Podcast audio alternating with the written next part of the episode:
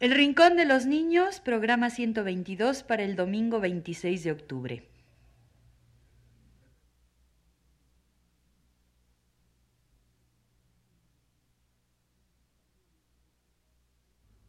Radio Universidad presenta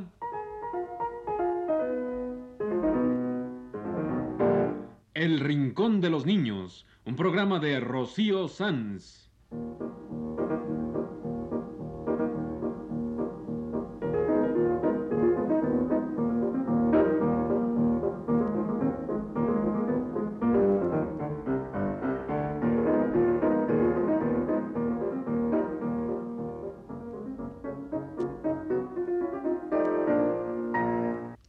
Semanas, a esta misma hora, los esperamos aquí con cuentos e historias verdaderas, con música y versos, con fábulas, noticias y leyendas para ustedes en el Rincón de los Niños.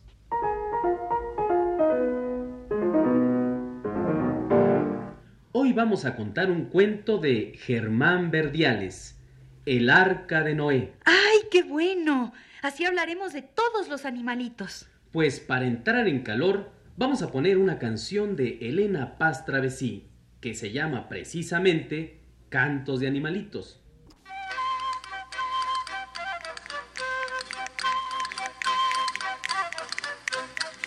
Los conejitos brincan y saltan, en los campos los pájaros cantan y los perritos ladran guau guau, los gatitos te dicen miau.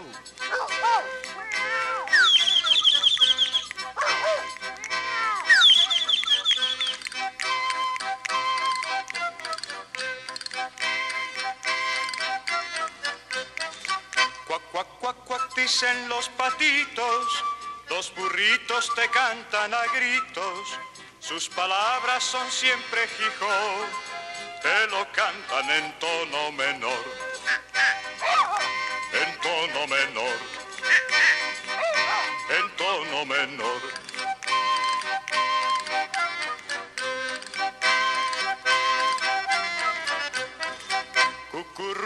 canta el palomito, bebe, bebe, dice el borreguito, y la vaca que dice mu, mu.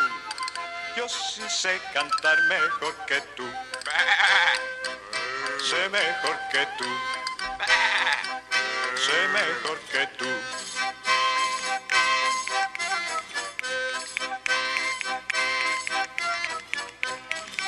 Kikiriki canta el gallito en las mañanas muy tempranito. El sapito te canta glo glo, te lo canta en tono de do, en tono de do, en tono de do.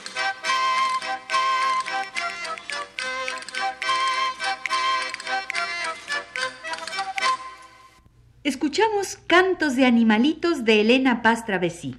Y ahora pasemos a nuestro cuento de hoy. Se llama El Arca de Noé y lo escribió Germán Verdiales.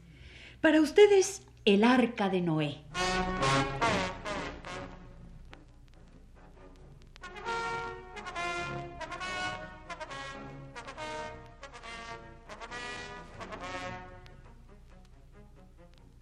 Había una vez un abuelo y un nieto que estaban contando cuentos. Y dijo el nieto, Abuelito, cuéntame el cuento del Arca de Noé. ¿otra vez? Otra vez, y diez y cien, porque no me cansaré nunca de oírlo. Bueno, está bien. Te lo contaré si me prometes no soltar la risa antes de tiempo. Sí, sí, te lo prometo. Empieza, abuelo, empieza. Pues señor, esto fue cuando el diluvio universal. Los hombres habían sido requete malísimos, más o menos como ahora. ¿Sabes? Y entonces para castigarlos, dijo el Señor Dios, agua va, y abrió las compuertas del cielo. Al principio, los hombres y los animales tomaron la cosa a broma y los niños, como lo hacen ahora, cantaban así. Que llueva, que llueva la Virgen de la cueva, los pajaritos cantan, las nubes se levantan.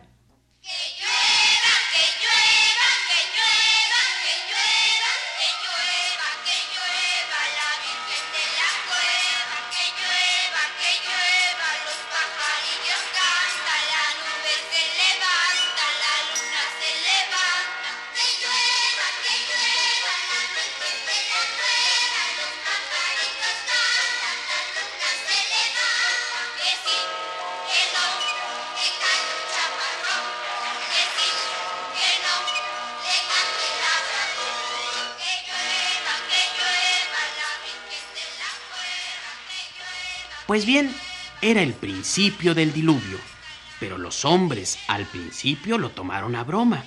Cantaban así los niños y los hombres decían esta copla. Agua Dios, agua Dios, que se mojen los campos y nosotros no. No te rías, niño, que apenas empieza el cuento. Bueno, lo cierto es que la lluvia acabó por cansar a grandes y a chicos, porque llueve que te llueve, llovió durante 40 días con sus 40 noches. Que ya es llover, abuelo.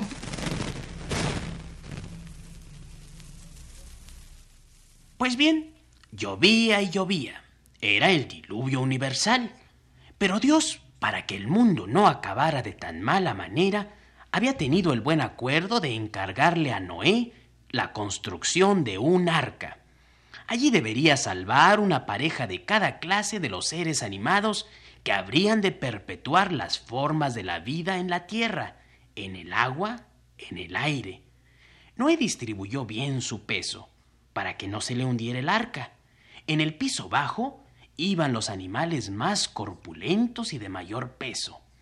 El león, Con su manto de rey, que es su melena, el camello, cargado con sus dos bolsas de arena, el elefante, vestido siempre descuidadamente, el rinoceronte, con su cuerno en la frente, el hipopótamo, montón de endurecido barro seco. el canguro, Lleva en su delantal a su muñeco, la jirafa gigantona, un si es no es bobalicona, y la llama, damisela bonita y coquetona. Y así los demás animales grandes. Todos ellos iban en el piso de abajo. ¿Y los más chiquitos? Ah, los animales chiquitos iban en el piso de arriba del arca de Noé.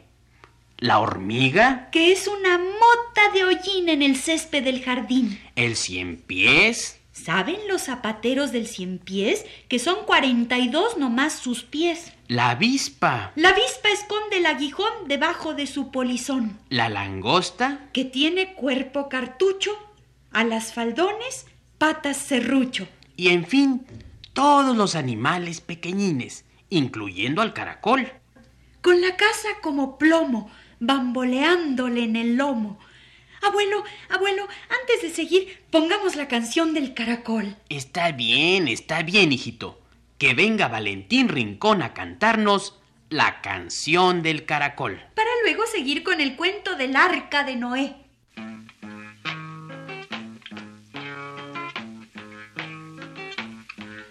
Caracol, caracol, tú sí que eres curioso, con cuatro cuernecitos y en cada cuerno un ojo, la boca no sé dónde y los pies por la panza y en lugar de sombrero una montaña, caracolito en lugar de paraguas. Si ves que va a llover, si ves que va a llover, carga toda la casa. Caracol, con tu casa remolque, puedes ir a pasear. A donde se te antoje, al país de las hojas, tiernas y grandes, que te den buena sombra, que te den buena sombra y te quiten el hambre.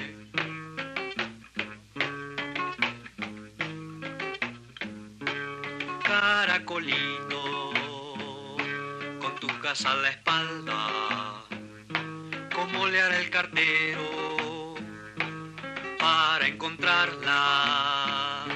¿Cómo le hará el cartero para darte las cartas? Que le digan que siga, que le digan que siga el camino de plata.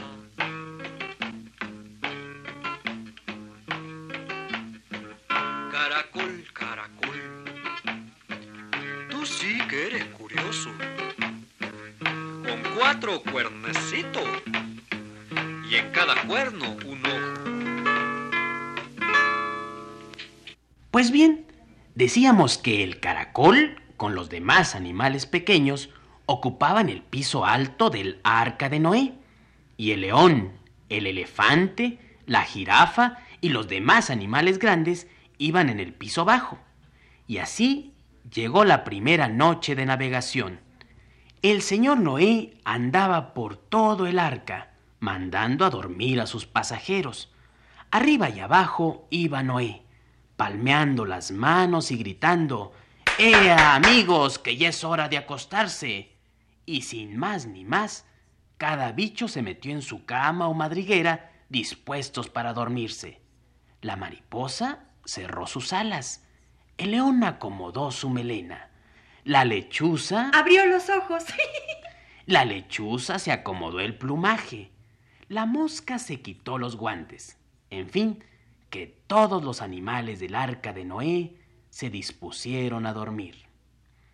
Y he aquí que en el silencio de la noche los animales del piso bajo empezaron a oír una serie de golpes en el piso de arriba, golpes iguales, acompasados, monótonos. Uno, dos, tres, cuatro, cinco, seis. Abuelo, abuelo, déjame seguir a mí para que no te canses. Siete, ocho, nueve. ¡Arr! diez. ¡Basta! gritó por fin el león, cansado de tanta bulla, y le dijo a la jirafa, Mira, niña, tú que tienes el cuello largo, a ver si sacas la cabeza por esa ventanita y te enteras de lo que sucede allá arriba, que así no se puede dormir. Y la pobrecita jirafa, muy obediente, metió la cabeza por la ventanita estiró el largo cuello y empezó a fisgar por todo el piso de arriba para ver lo que pasaba. Hasta que al fin la jirafa encogió el cuello y llena de resignación ante lo irremediable, le dijo al león. Nada, hijo. Es el cien pies que se está quitando las botas.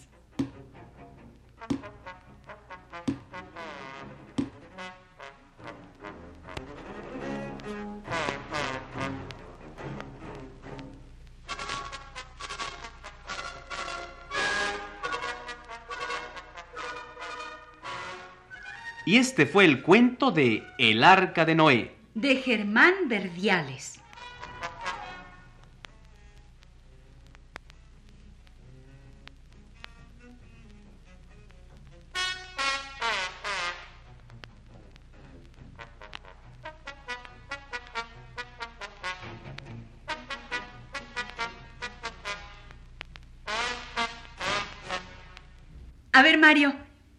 Adivinador, ¿qué es esto?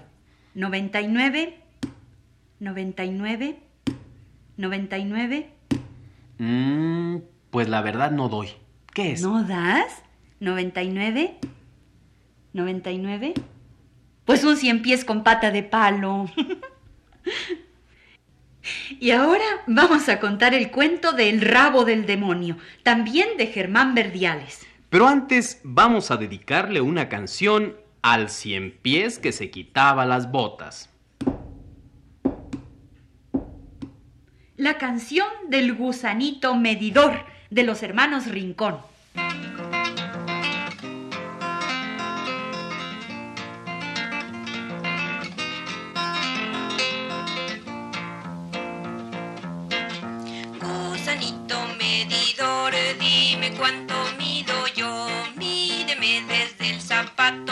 La pierna, por el brazo.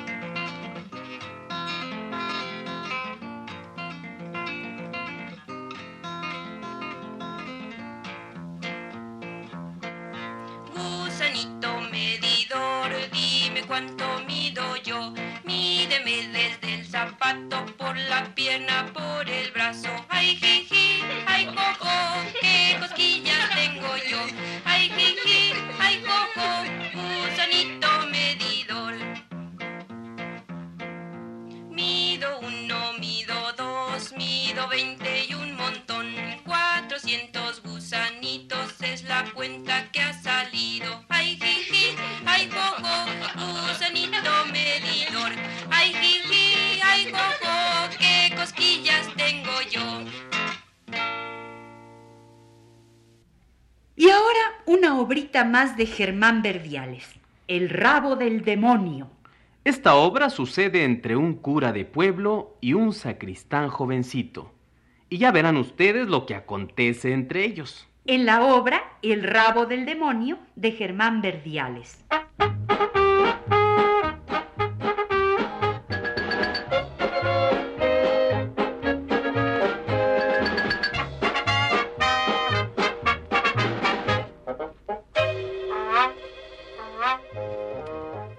Pues señor, había una vez un cura de pueblo que estaba platicando con su sacristán. El sacristán quería decirle un defecto del cura que todo el pueblo comentaba, pero no se atrevía, pues era un sacristán muy joven. Primero le dijo el sacristán al cura todas las cosas buenas que de él se decían en el pueblo, que era talentoso, de palabra fácil, buen consejero, elocuente y muy santo. Pero... pero no se atrevía a decirle el defecto del cura, que era que exageraba muchísimo cuando hablaba. Y entre los dos tratan de buscar el remedio para tan feo vicio que es la exageración. Van a ver cómo platicaban el sacristán y el cura. Primero el sacristán le dice al cura todas las cosas buenas, pero... Pero... Pero... mm, Pero... ¿Pero qué? eh, Pero murmuran que tiene usted un gran defecto. ¿Y qué querían entonces? ¿Tener un cura perfecto? Yo no sé, pero eso dicen casi todos los del pueblo. Te mando que me señales cuál es la falla que tengo. Dicen que usted, padre mío, hablando en ciertos momentos entre amigos o en el púlpito, exagera. ¿Qué exagero? Dicen que exagera mucho y a veces hasta en el credo. Pues tienen razón de sobra, aunque yo evitarlo quiero. Ay, esta pícara lengua, ¿ya lo ves? No tiene freno y me hace olvidar de todo y hablo y hablo y luego me doy cuenta de lo hablado cuando no tiene remedio. Nada, nada, hay que acabar con este vicio tan feo. Y el cura se puso a pensar y pensar cómo le haría para quitarse el vicio de exagerar cuando hablaba.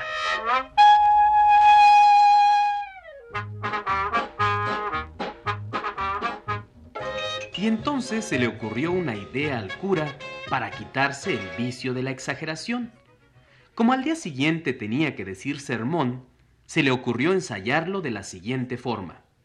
Se amarró una cuerda a un dedo y le dijo al sacristán que, desde lejos, tirara de la cuerda cada vez que él, el cura, soltara una exageración. Y así hablaron. Padre, padre, ¿por qué no ensaya el sermón? Muy bien pensado. Ensayemos. Cuando usted quiera empezamos. Átame la cuerda al dedo y tú, desde aquella puerta, tirarás del otro extremo. ¿No le aprieta mucho el nudo? No, ve a tu sitio. Empecemos. El sacristán agarró el extremo de la cuerda que tenía el cura bien amarrada a su dedo y se puso listo para jalar cada vez que el cura soltara alguna exageración.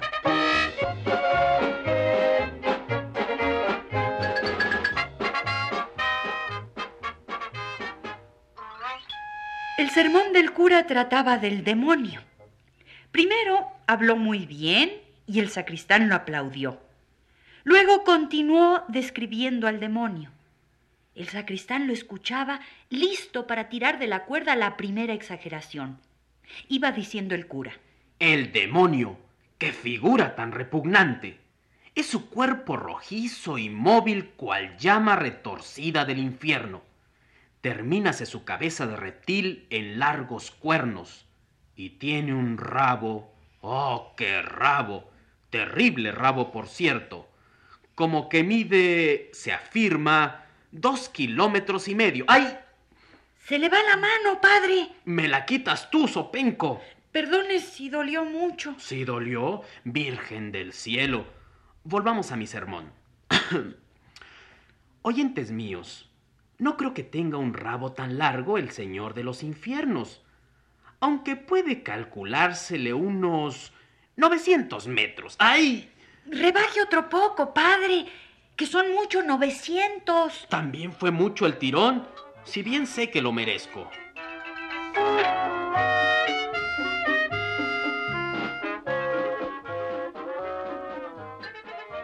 Y así continuó el ensayo del sermón del cura. Cada vez que éste soltaba una exageración, el sacristán le jalaba la cuerda que tenía atada al dedo. Ya ven, primero empezó con que el rabo del demonio tenía dos kilómetros y medio. El sacristán casi le arranca el dedo del tirón que dio a la cuerda, y entonces el cura le rebajó un poquito. Tiene 900 metros. ¡Ay! Otro tirón del sacristán para que no exagerara. Y así prosiguió el ensayo del sermón. El cura rebajándole metros al rabo del demonio y el sacristán tirando de la cuerda para que no exagerara. Y así, al fin dijo el pobre cura. Amados hermanos míos, me equivoqué y lo confieso. Pues el rabo del demonio mide apenas 30 metros. ¡Ay! Mentira. Así no la creen ni siquiera los pequeños. Basta, bribón. A este paso y a tirones reduciendo, dejas al diablo sin rabo y a mí me dejas sin dedo.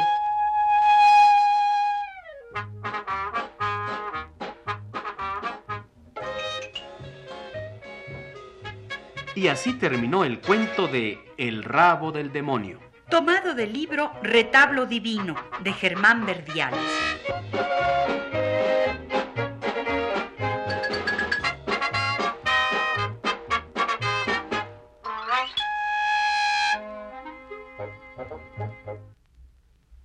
Aquel señor cura del cuento tan dado a exagerar. Y el sacristán, que le jalaba la cuerda a cada exageración, ya casi le arrancaba el dedo. Que cargue el diablo con él. El diablo no. Mejor que se lo lleve el ropavejero, que se lleva las cosas viejas y las viejas chismosas. En la canción de Cricri, el ropavejero.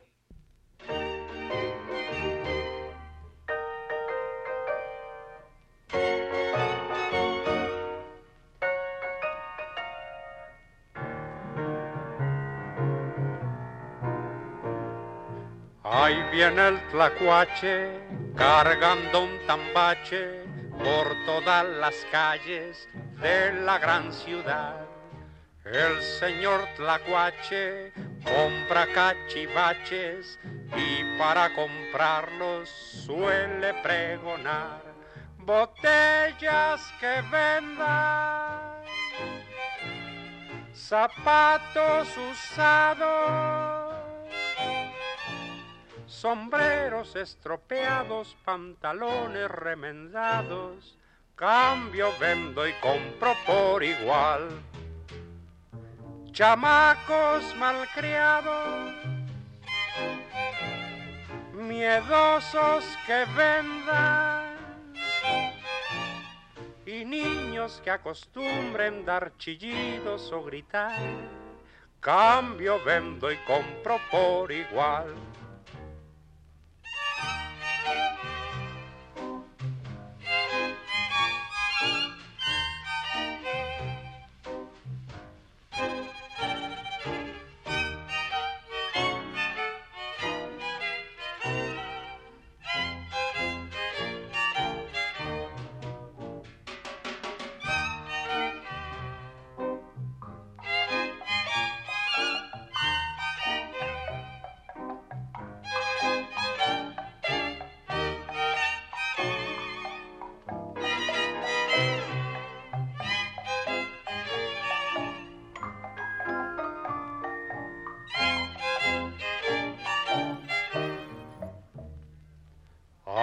Viene el tlacuache cargando un tambache por todas las calles de la gran ciudad. El señor Tlacuache compra cachivaches y para comprarlos suele pregonar papeles que vendan, periódicos viejos, tiliches chamuscados y trebejos cuatrapeados. Cambio, vendo y compro por igual comadres chismosas, cotorras latosas y viejas regañonas pa' meter en mi costal. Cambio, vendo y compro, compro, vendo y cambio, cambio, vendo y compro por igual. Pues a mí que no me lleve el ropavejero. Ni a mí, ni tampoco el diablo. Por eso yo como buen cristiano... Me rascaré. Yo como buen cristiano... Me sentaré. No, hombre, Ana Ofelia. Yo como buen cristiano pondré la canción de San Serafín del Monte.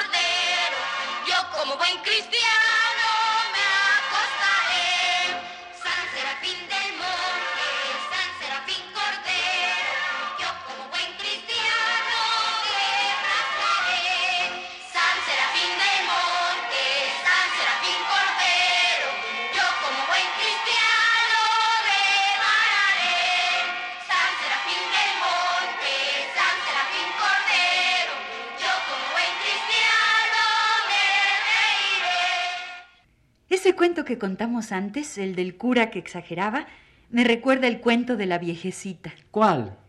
Esta era una viejecita sin nadita que comer, sino carnes, frutas, dulces, tortas, huevos, pan y pez. Siempre tuvo chocolate, leche, vino, té y café. Y la pobre no encontraba qué comer ni qué beber.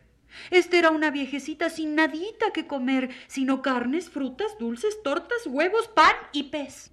Oye, pues qué viejecita tan exagerada. Ya sé, digamos coplas populares de exageración, ¿sale? Ahora que estamos solos, contaremos la mentira. Yo vi de un zorro corriendo, huyéndole a una gallina. Por el ojo de una aguja pasó un avestruz corriendo, y si no lo quieren creer, un ciego lo estuvo viendo. Ah, Bárbara, esa sí que fue exageración. A ver, aquí te va otra. Al tocar la guitarra, me mordió un piojo. Le pegué una trompada, le saqué un ojo. Pues un cazador cazando perdió el pañuelo y luego lo llevaba la liebre al cuello. El perro al alcanzarla se lo arrebata y con él se hace el nudo de la corbata. Al cazador, la liebre, muerta de risa, la escopeta le quita más que deprisa. El cazador se queda, ay, qué pirueta, a más de sin pañuelo, sin escopeta. Ay, Mario, qué exageraciones cuentas. Y tú también, pero no son exageraciones, son coplas populares de la mentira.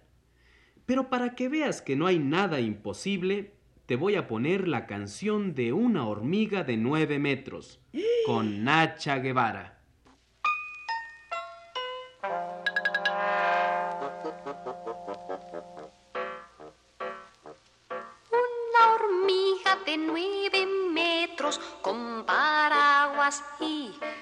Con sombrero. Eso no existe. Eso no existe. Una hormiga tirando un carro con pingüinos y canarios. Eso no existe. Eso no existe.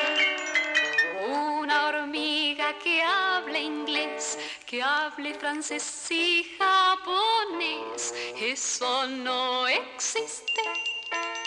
Eso no existe. ¿Y por qué? ¿Por qué? ¿Y por ¿Por qué no existe?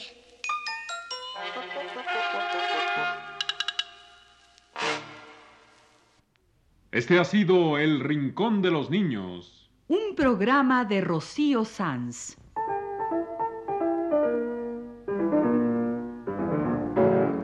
Asistente de producción, Leonardo Velázquez.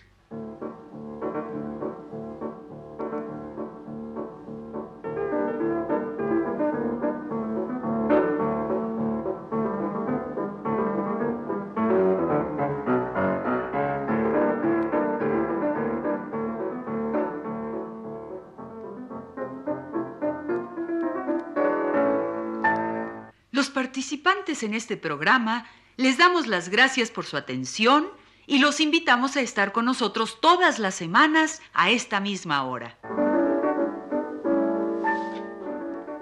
Realización técnica de Antonio Bermúdez y las voces de Ana Ofelia Murguía y Mario Leiva Escalante.